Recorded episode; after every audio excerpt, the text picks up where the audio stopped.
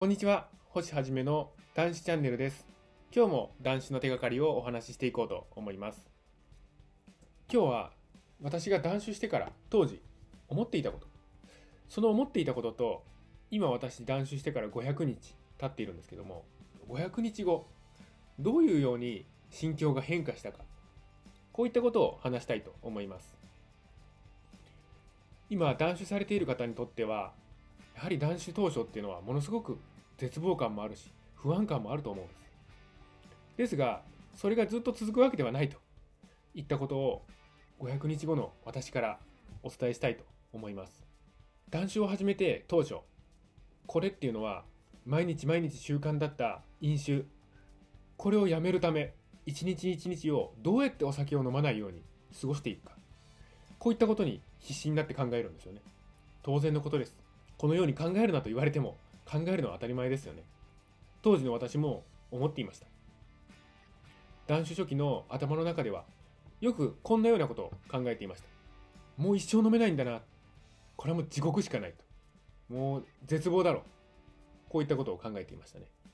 あとは真夏のビールとかお正月とかああいった特別な日気分が高揚している時にお酒によって彩る生活ああいうことももうできなくなるんだなとかこういった絶望感。飲み会とかがあったらどうしようかなとか。なんか行かないと自分だけ取り残されるんじゃないかなとか。こういった絶望感。とりあえずもうお酒飲めないんだよもう死ぬまで一生飲めないんだ。こんな絶望はあるか。といった気持ち。それと自分っていうのはやっぱり普通のの酒飲みじゃないと。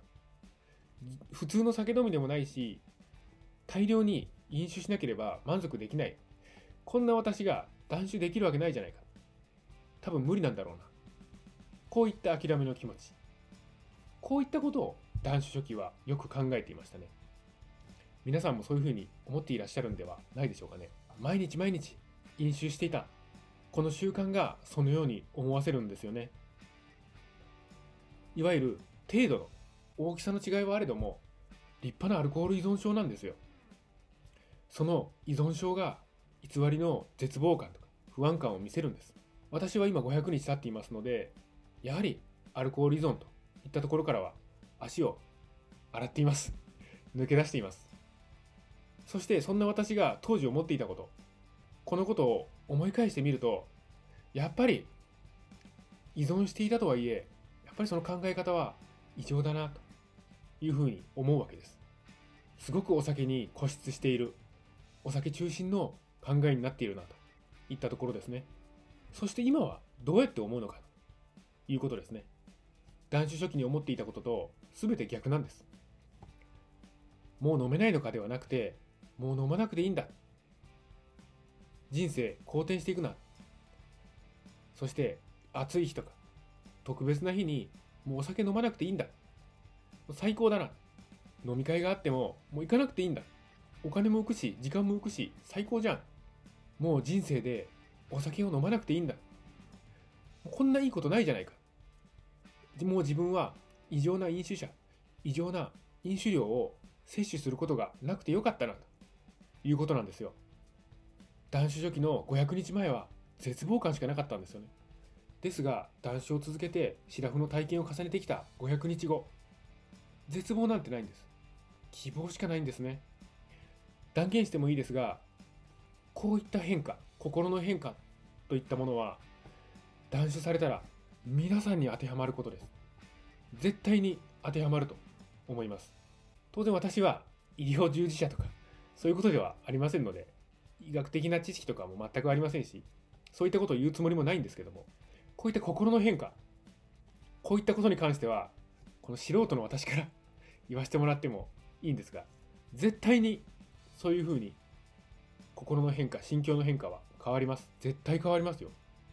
今断酒されて絶望感不安感を感じている方その絶望感不安感っていうのは必ず希望大きな希望に変わっていきます。